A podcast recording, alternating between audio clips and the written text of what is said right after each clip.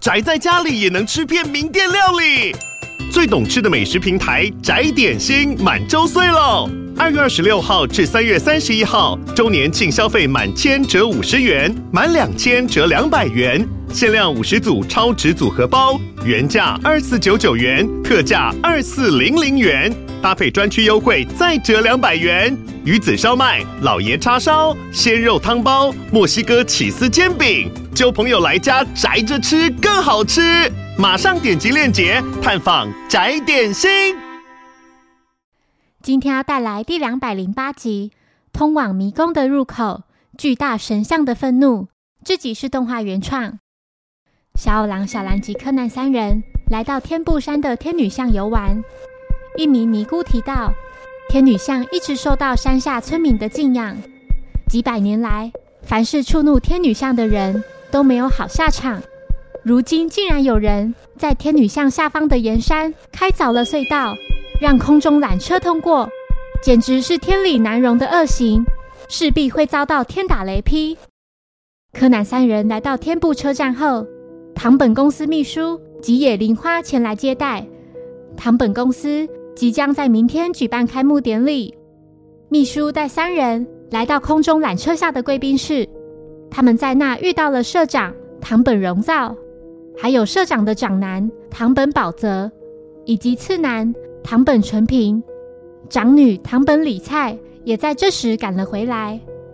李菜还带了一名叫青柳哲也的记者，他曾耳闻在隧道开发期间发生了许多事。秘书提议让小奥郎几人试搭空中缆车，从山下到山顶的距离为三公里，只需十分钟即可抵达。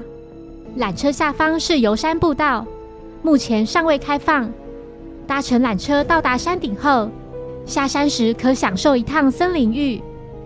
期间，小兰注意到对向有另一辆缆车经过，车厢里空无一人。秘书解释，只要有一辆缆车运作，反方向就会有另一辆缆车跟着移动。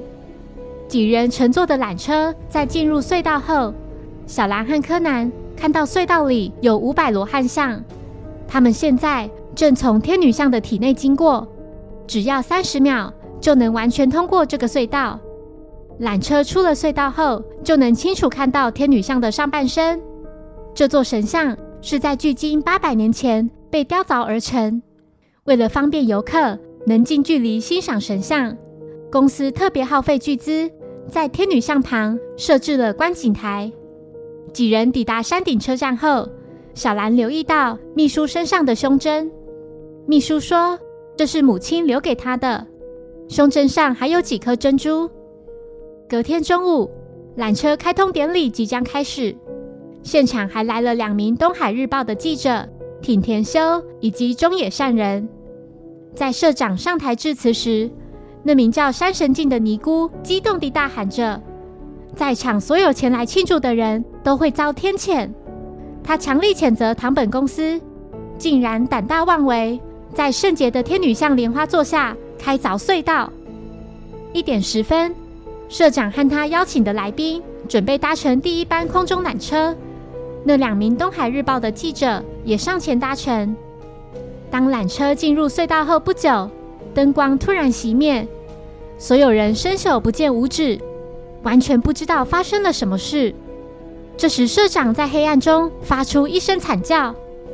随着缆车缓缓离开隧道，社长竟然在众人面前人间蒸发了。车厢的窗户是完全封死的，两名记者就站在逃生门前，且天花板只有小小的通风口，紧急逃生设备也没有被动过。那么，社长到底是如何消失的呢？小五郎注意到，缆车的玻璃窗上贴着写有因果报应的纸条。接着，大家看到社长竟然出现在天女像的左手上，胸口还被插着一把刀。一点二十分，缆车抵达山顶车站。秘书在此时突然感到身体不适，他请小兰和柯南先去查看社长。从车站跑往天女像观景台，共花费十五分钟。小五郎判定社长已经死了。秘书也在这时来到。尼姑冲上前，愤怒地说：“这显然是追求欲望与权力后所遭到的天谴。”在场所有人看向这尊天女像，难道天女像真的发怒了吗？警方赶到后，确认死因为死者胸口上的那把刀导致的一刀毙命，刀子上没有任何指纹，预估死亡时间就在死者从缆车上消失后立刻发生的。柯南注意到山下有个小木屋，宝泽说那是在开凿隧道的时候提供给工人休息的一个临时休息所。青柳提到，当初为了赶在期限内完工。将施工时间缩短到最短。去年曾发生一起崩塌意外，当时有名工人被活埋。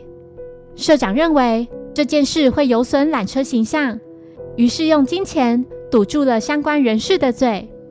小狼询问两名《东海日报》的记者，为何要搭乘第一班缆车呢？记者请宝泽做解释，宝泽只说是社长提议。让他们体会这项开发是值得的。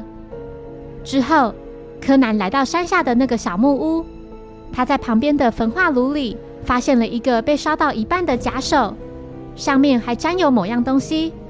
这下让他知道凶手是利用什么手法了。柯南回到缆车上，并翻开了某样东西。接着，他建议所有人再次搭乘缆车。缆车行进期间。柯南请小兰稍后协助一件事，谎称是小五郎拜托的。接着，他麻醉小五郎，并变身为他的声音说：“其实宝泽和社长原本有项计划，打算在今天的开幕典礼中秘密进行一项让世人感到讶异的活动，是可以达到宣传效果的一次大胆尝试。”此时的缆车刚进入隧道，柯南把灯关掉。并用手按下了录音机的按钮，接着录音机传来像是佛经的声音。缆车出隧道后，几人发现小兰竟然消失了。小二郎请所有人朝天女像看，天女像的左手上有个被装扮成像是小兰的假人。接着他请小兰出来，小兰打开座位上的盖子，原来他是藏在座位底下。小五郎表示。这原本应该会有宝泽和社长一同演出。宝泽说，他们找了位人偶师傅，请他协助做出与家父相像的人偶。昨天在与小五郎等人告别后，将事先藏起来的人偶放到天女像的左手上，准备在第二天开幕的时候实行计划。计划是想在缆车进入隧道后破坏照明，然后立刻按下录音机，放出佛经的声音。在社长大叫一声，造成骚动后，自己就立刻躲进座位下方的空间。接着在玻璃窗上贴上那张因果报应的纸条。社长本该在大家跑往观景台的时候，搭乘回程的无人缆车回到隧道，再从那里跳下缆车，然后跑到观景台上，将人偶丢下悬崖，最后自己取代人偶，并站在天女像手上迎接众人。目的是为了不让大家以为这是天女像的诅咒在作祟，想借此机会将负面传闻一扫而空。先前那名意外死去的工人的母亲，多年来一直受到堂本家的照顾。据说多年前和他母亲离婚的生父，当年把他妹妹一起带到东京去了。这位妹妹现在就在这辆缆车里面。这次将计就计，杀害唐本荣造的凶手。就是秘书吉野玲花。秘书不但同时知道社长的计划，更是一位他不可能提防的人物。稍早，秘书在山顶车站假装身体不适，实际上是在等其他人离开后，就立刻坐上回程的缆车。之后，在天女像手中将社长杀害后，就立刻把人偶丢进焚化炉里烧掉。不过，秘书还没等人偶烧完。就又马上回到观景台跟大家会合，其中就有尚未被烧毁的假手。那个假手上有个类似宝石的东西，它就是从秘书的胸针上掉下来的。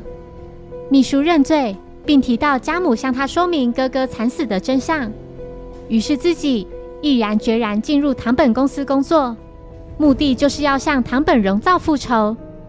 柯南认为，天女像的传说之所以会一直流传下来，或许是人类做了不可饶恕的罪行后，触怒了神明，就像这起命案一样，最后不得善终。